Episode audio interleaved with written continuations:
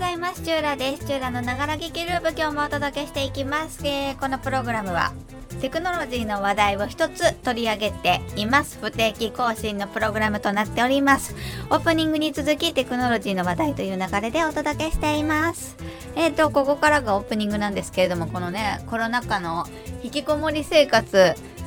どうですか？皆さん。引きこもってますか？あのまあこれなんか愚痴になってしまうんですけどチューラーはまあよく喋ってるのですがあの引きこもれるんですよ環境的に。あの仕事がリモートでできる仕事をあのしてて。まあねほんとね本当にありがたいことにお仕事いただき続けられてるのであのこうねリモートで引きこもりつつ仕事ができてだからその感染リスクっていう意味では結構低い方だと思ってるんですけれどもこのね本当引きこもるっていうことは家から出ないってことじゃん？家から出ないこの環境でオープニングトークをこの収録をするために考えなければならない。飛ばしちゃってもいいんだけどね。まあまあまあまああのちょっとは喋ろうかみたいな。雪降りましたね。収録してる日がだいぶバレますけどね。あでも今日の収録はもう収録後すぐ公開予定なのか。じゃあタイムラグそんなないわけですね。あの雪降ってましたよね先日ね。びっくりしましたね。びっくりはしないんですけどびっくりはしないよね。あのなんだろうその引きこもり生活になると家から出ないじゃん、まあ、何回目だこれ今日言うの。だってなるとあの今時の空調は素晴らしくてですね夏だろうが冬だろうが家の中の温度はそこそこ快適なんですよ。まあ今寒いなとかこうあるしああの電気代がびっくりする金額になってるとかそういうのはあるんですけどでもある一定のこう快適に過ごせるありがたい日本そういうあのー暮らしをしている中ですと外が寒いとか暑いとかあんま感じなくて。まあだからスーパーに買い出しには数日に1回行くのでその時には今日寒いなとか思うんだけどだから雪降るほど寒いんだみたいなね。のはちょっと驚きましたけどもあの関東エリア雪降ってましたね。まあでもそれも結構局地局地的なものだったらしいよねあれもね。そんな広域には降ってないし都心部はそんなに降らなかったんでしょ？だからなんか例年にあるその雪が降ったから東京の公共交通機関パニックみたいのは起こらなかったですよね。あの例のごとく北海道とかの方にバカにされるやつ。まあまあそんな感じの日常を過ごしております。はい。といったところで今日のオープニングよろしいでしょうか？はい。じゃあこの後は今日だから3分ぐらいでいいよね。こんくらいでまとめたい。だいたい。でトータルで15から20分ぐらいで終わらせたい。目標をね。楽しんでいただければと思います。この後はテクノロジーのコーナーです。チューラのながら聞きループ。改めましておはようございます。シューラです。シューラの中らぎきループ。今日もお届けしています、えー今回もというかえっ、とね昔はライブでやってたんですけれども完全に収録という形になっておりますがえっ、と今日紹介するテクノロジーの話題は AI です。みんな大好き AI の話題ですね。オープン AI ってまああのみんなが使えるような AI なんですけれども。ってことだよね多分ね。あの大丈夫？のっけから調べてないけど確かそんなんだったような気がしている。さあそんなオープン AI の話題でそんなってあのねえっ、とテクノロジーレビューに掲載されていた記事なのでぜひあのあれですよ聞いていただく方もチューラってあの勉強中なんでこういった話題に関して。勉強中であのたまたまこう見つけた記事を読みながら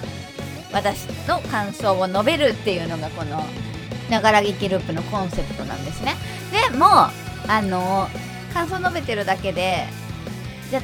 なんだろうな。もうちょっとこうそれについて詳しく知りたいなって思っていただけると嬉しいなっていうところがあって。なんであのー今だから各種ポッドキャストであったりノートであったりでこれを聞いてくださってると思うんですけれどもその備考欄みたいなところに今回参考にした記事っていうのをね URL 載っけてると思うのでそれを読みながら、えー聞いていただけるとより理解が深まるというかあのチューラの中途半端な知識じゃなくてちゃんと理解した上でチューラの感想を読んで感じていただけるかなと思っております。まあまあいいんですけどねどっちも。で今日取り上げる話題はテクノロジーレビューっていうえっ、となんだこれメディアに載ってた記事であのオープン AI の話なんですけど AI って機械学習人工知能。あの勉強をさせないといけないんですよ。だだから AI っていうものはこのオープン AI にしても何にしてももう世の中に存在していて、まあ、だからなんだろうな割とこう触れたことがある AI まあ AI って言うんかなってあれはまあ機械学習まああそうなんだけどこうチャットとかがこうなんだろうなある商品のヘルプを見たら右ウェブサイトでね右下からピロンってなんかこうチャットみたいのが出てきてでチャットのそのテキストにこう質問を入れるとどこで買えますかって言えるとなんか購入をご希望購入店をお探しですかみたいなのが出てきてはいって押すとあのこちらですみたいなそういうウェブサイトそのサイト上にある一覧の URL を提示してくれたりだとか。でそれがそこでなんかワンクッション「はい」と「いいえ」を聞いているのはあの例えばよその購入店はどこですかってどこで例えば、まあ、もうちょっと砕けて言うとどこでこの商品買えますかっていう質問文を入れたとするじゃん。でその質問文から店舗情報を出すっていう最適解をその AI が導き出さなきゃいけないのよ。で例えば「どこの」っていうのが、まあ、英語で言うとこの「ウェア」でしょ？どこのっていう単語が入っている時は場所に関する質問をしてるんだなっていう風に AI が理解してで場所に関することってなんだろうってなってまあそのあるプロダクト例えばカメラを欲しいってカメラのヘルプに行って場所を聞いているって言えばイコール販売店舗を探しているかまあ例えば写真だったらなんかそんなことまでカメラを買う時に聞くかは分かんないけど綺麗に夕日が撮れる場所を探しているのかとかウェアがついている質問に対しても最適解って多分いろいろあってまあその中でもの例えばその商品販売ページの今例えをしてるのでだったら一番の最適解は販売店舗を探しているんですかっていう風なのを導き出すわけよ。で「はい」が多ければあ今のこのどこで買えますかっていう質問に対しては販売店一覧を出すのが正解なんだなっていう風にして覚えるのね。でそれが「いいえ」ってなった時は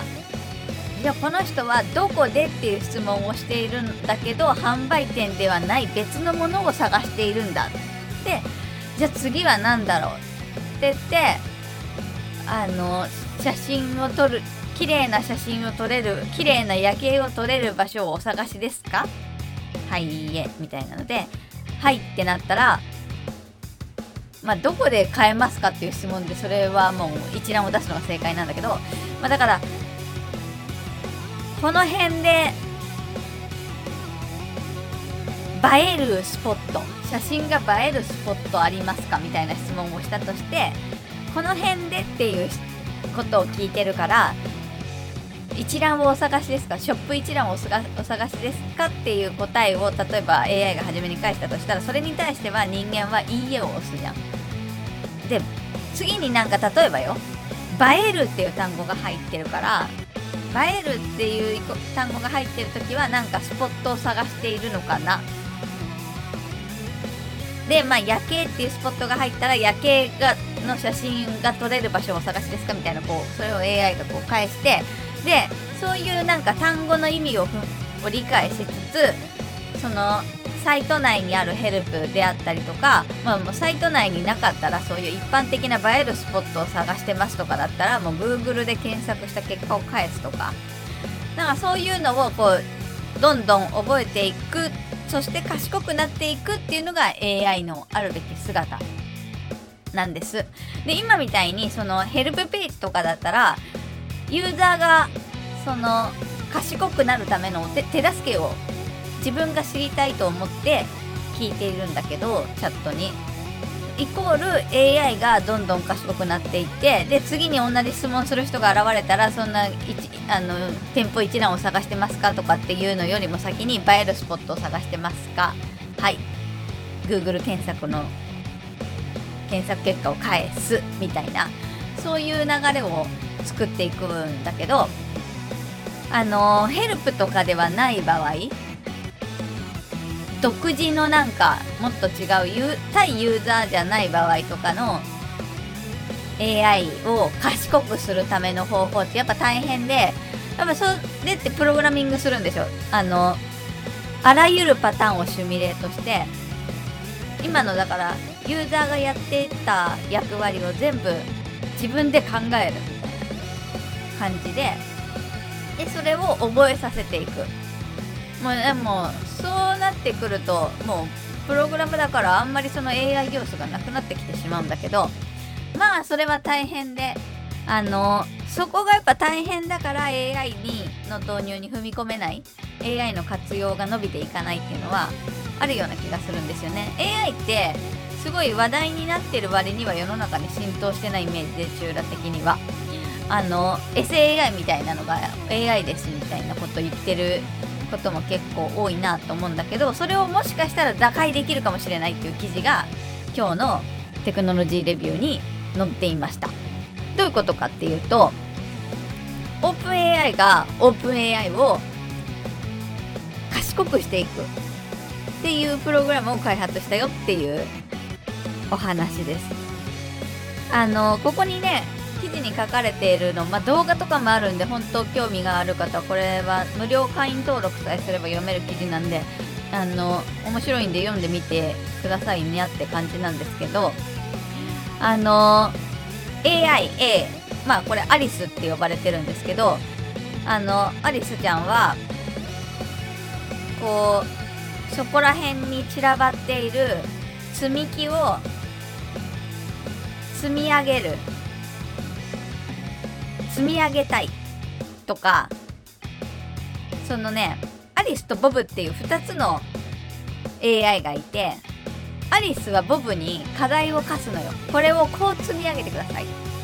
でボブはそれを認識してアリスが思う通りに積み上げるのね。で積み上げました。OK です。って言ったら次にアリスはもうちょっと難しい題材を考えてボブはそれを理解してこなしていく。でボブが理解できなかったらきっとアリスは私がの聞き方が悪かったのかもしれない。って思って違う聞き方をしてみる。違う課題の出し方をしてみてボブがそれができたらあボブはこういう聞き方をすると私の思い通りにやってくれるんだな。でボブもボブでさっきのこういう意味だったんだなみたいなのをこう多分ねそこまで細かく書いてないんだけど相互にこう学習し合って。そんでどんどん両方が賢くなっていく。みたいなことをやれるようになったよっていうことが書かれてて。これはあれだね。やばいね。人類やばいね。いやだからさあの AI がまあなんだろうな。分かりやすい例がパッと思いつかないんだけど例えばビッグデータみたいなのをすごいたくさんのデータを扱う時にあのこういう答えを出したいって。まあだから今のあのいい例じゃないかもしれないけどこういう素材がいっぱいあってこの中で例えばコロナにコロナのワクチンを作りたいって AI に放り込んだとするじゃん。これとこれとこれとこれとこれとこれとこれを人間は持ってます。でコロナはこんな感じのものです。でワクチン作ってとかお薬作ってってピョンって投げるとまあこれあんまいい例えじゃないかもしれないんだけど例えとして聞いてね。あのこういうパターンで作った薬こういうパターンで作った薬こういうパターンで作った薬この辺が効くかもしれませんみたいのを AI, AI は答えとして返してくれるみたいなことが、まあ、多分今現実にも起こってると思うんだけどで実際そのヒントをもとに人間が判断してああなるほどそういう組み合わせがあるかみたいな感じで作っていくみたいな話をなんか違う記事で見たことがあるんだけどでその AI がどういう解釈のもとにその3案を出してくるかっていうのってもともと人間が組んだプログラムではあるもののそこに行き着くまでにあまりにも膨大な試験をやってる関係であのブラックボックスみたいな便利な単語があってそういう言い方をしちゃうんだけどデータピョンって放り投げたらわーって AI が演算して答えを出す。でその演算っていうのが何をやってるかっていうのはブラックボックスですっていう言い方をしていやいやそこがわからないとそのブラックボックスっていうのがちゃんと理解できないとそんな薬認証できないよみたいにやっぱこう人間のね感覚としては思ってしまうんだけどもうそこは AI がすごい数の演算をこなしすごいパターンをこなし導き出しているものなので到底人間の頭だと多分解釈できないものになってるの。でもやっぱそのブラックボックス信用ならぬっていうのをやっぱこう嫌う人であったりだとか。で実際出してきたものが今のところそんなに使えるものではなかったりするからだからブラックボックス信用ならぬみたいな感覚に多分なってるんだと思うんだけどそれがさらにこう加速するよね。その AI が AI を鍛えちゃうともうそこに人間は介在してないのさ。もうブラックボックスがはもうもう本当にブラックボックスででしかもそれがちゃんとした答えを出すようになってきてしまうものならばもうだからさなんだろう今の AI って AI がのサービスとかさなんかこうツイッターとかでも機械学習してなんか投げてみたら機械学習して何かこう答えを返すみたいななんかそういう簡易的な AI みたいなのをなんかソードアートオンラインとかがやってたりしてもやっぱバカなのよね。あの教える側もさ遊びで教えてる部分とかがあるからまあまあなんか大した答え出してこないからまあまあまだ大丈夫だろうと。人間様超えないだろうみたいに思っているんですけどもこれはもう人間なんてはるかに凌駕するんじゃない？やっぱそのさあの人間の脳が考えられるのっていうのはやっぱこうあるじゃん？で例えば語みたい囲碁みたいなさ、まあ、単純って言い方するとすごい失礼なんだけどパターン化されているものに関してはコンピューターが勝ってるっていう実績がもうすでにあるでしょ？でもそうじゃないなんだろうその今さっきで言うと薬のパターンを作るとかそういうのってまだその人間が今まで得てきた知見であったりだとか感覚であったりだとかそういうのに AI は勝てない状況にあって多分ね。だからまだちょっとこう下に見てるというか所詮 AI って思う頭があるんだけどでも処理速度とか記憶容量とかはもう人間の比じゃないわけじゃん。コンピューターの方が。そう考えるとコンピューターがコンピューターを育てる。相互に育て合えてしまう。そんな環境が整ってしまったらもう罪だよねこれね。人間は罪だよね。罪だよね。ねってちょっとまあなんだろうでもそれを怖いと感じてしまうのはまあ本当あんま良くなくてそのレベル感というかなんかそのせっかく進歩して未来に向かっていくものにストッパーをかけるっていうそういう精神は良くないから受け入れるっていう前提で考えていかなきゃいけないけどやっぱなんかちょっとイフというか脅威を感じるニュースかもしれないし同時にやっぱちょっとそれはワクワクするところがあるよね。どんな未来になっていくのかなっていうきっかけにもなるんじゃない ?AI が AI を育てるって結構な大きなニュースなんじゃないかなと思ったので取り上げてみました。なんかちょっと今日は例えがいまいちだったから伝わったかわかんないけどちょっとでも伝わってればいいなと思います。以上テクノロジーのコーナーでした。チューラのながら聞きループ。音楽はフリー BGM サイトドーバーシンドローム。映像制作なら何でもできます。株式会社 VSQ のフリー音源。さらにサウンドクラウドからクリエイティブコモンズの表示のある音源を利用させていただいています。お届けしてきましたチューラのながら聞きループエンディングです。エンディングはお知らせです。チューラツイッターやってます。チューラスプーンというアカウントでやってますのでフォローしていただければ嬉しいです。またバックナンバーがあります。Apple Podcast、Google Podcast、Spotify など主要なポッドキャストでバックナンバーを配信しています。さらにメディアプラットフォームノートでもバックナンバーの配信をしています。お好きな方法でお聞きいただければ嬉しいです。ということで、今日もお届けしてきましたけれども、オープン AI ね、ちょっと今、このエンディングに来るまでの自分のトークを聞き返してたんですけれども、まあね、例えがあんま良くなかったかもしれないけれど、うーん、例えが良くなかったのと、あの 人間やばいみたいなすごいアホっぽいコメントが個人的にはちょっと面白かったんですけれども、まあどうな、どうなんだろうね。いやー、どうなんだろうね。わかんないけど、でもさっきも言ったけどあのこう新しい時代を作っていくテクノロジーを拒否するのは本当ナンセンスで怖いなとは思うよそのさ SF 小説とかだってさまあ、ロボットとか AI とかが人間を支配して人間に攻撃してみたいな話って往々にしてあるじゃん。でまあそういうことを恐れているから人間がもう多分潜在的に恐れてるので自分たちを超える存在が現れることを。ましてやさ宇宙から侵略してきた人とかではなく自らの手で作り出すものが自分をこう陥れるとか脅威になるとかそういうのは気をつけなきゃねっていう風にまあなんか潜在的に思ってるところがあると思うんだよね。だから多分気をつけながら進化させていくからそういう未来は訪れないんだろうなっていうところはなんかもう安心してていいのかなと思うんだけれど、ま